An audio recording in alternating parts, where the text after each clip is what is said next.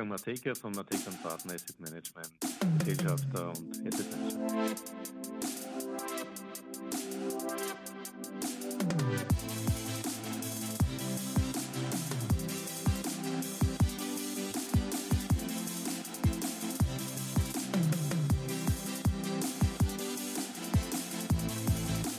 Ja, willkommen zu Triple M, Matekas Market Memos, donnerstags auf Audio CD.at. Heute macht sich Wolfgang Mateka Gedanken zu Ängsten der Börsennotierten bezüglich der Herausgabe von Infos. Wie wirklich ist die Wirklichkeit?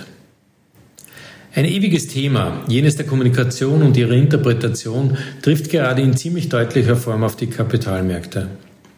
Etliche Fragen schweben unbeantwortet in der Luft, aber die Antworten werden gerade aus allen möglichen Kanälen gezogen, um nur ja ein wenig Sicherheit in dieser mit Unsicherheit und abstraktem Risiko untermalten Welt zu erhalten.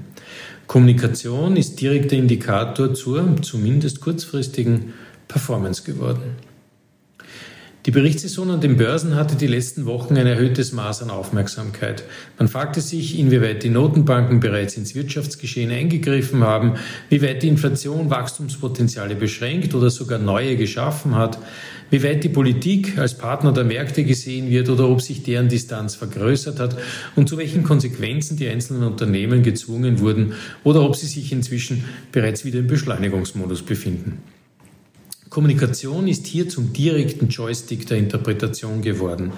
Die Art und Weise, wie man Nachrichten oder Informationen übermittelt, wird inzwischen viel tiefgründiger analysiert und interpretiert als noch vor einigen Monaten und Jahren. Man liest alles Mögliche aus ihnen heraus. Selbstbewusstsein, Kämpfergeist, Gleichgültigkeit oder gar Hilferufe.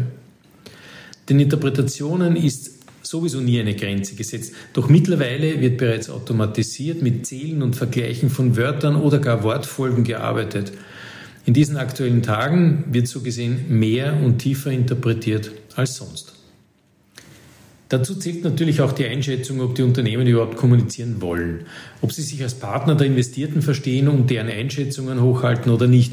Etliche Gesellschaften interpretieren Berichterstattung nach wie vor mit der Übermittlung von Zahlen, ohne dabei verbal angreifbar zu sein. Das Motto Friss oder stirb ist sicher in der heutigen Zeit selten geworden. Passieren tut es aber immer noch. Auch die Anpassung an die jeweils herrschenden Marktverhältnisse gilt als Maßstab gelungener Kommunikation. Pauschale Mails ins Nirvana zu entlassen, bringen nichts. Persönliche Ansprache in Zeiten von Webüberlastung wirkt manchmal sogar gegenteilig. Sie dominiert den Tag, anstatt ihn zu bereichern. Externe Präsentationen haben den Vorteil, außerhalb des Arbeitsuniversums zu geschehen, dafür den Nachteil, nicht mehr im überlaufenden Fass des Mailverkehrs teilnehmen zu können und die folgenden Tage mit immer mehr Löscharbeiten am PC zu tun zu haben, als es einem lieb ist.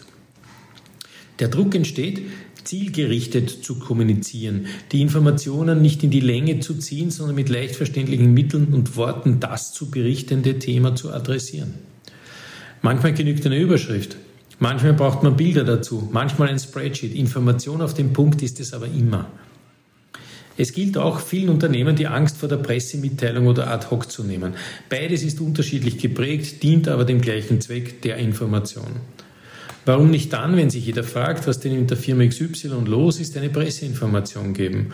Warum müssen es immer negative Meldungen sein, die den Charakter unverzüglich in sich tragen? Warum geben die Kurse von solchen Meldungen immer noch nach? Warum ist das offensichtlich vielen trotzdem egal und sie konfrontieren das Unternehmen nicht damit? Und warum müssen etliche Unternehmen vor tarnenden Fingern von Aufsichtsorganen zittern, während andere frisch und fröhlich die Nistplätze des ach so seltenen Milans auf den eigenen Windkraftanlagen ins Rampenlicht der jubelnden Berichterstattung pressen? Wir sind von einer immer monströseren Informationsflut umgeben, die uns, Allein durch unsere Zeitnot, die dabei entsteht, sie zu jonglieren, zu raschen Interpretationen zwingt.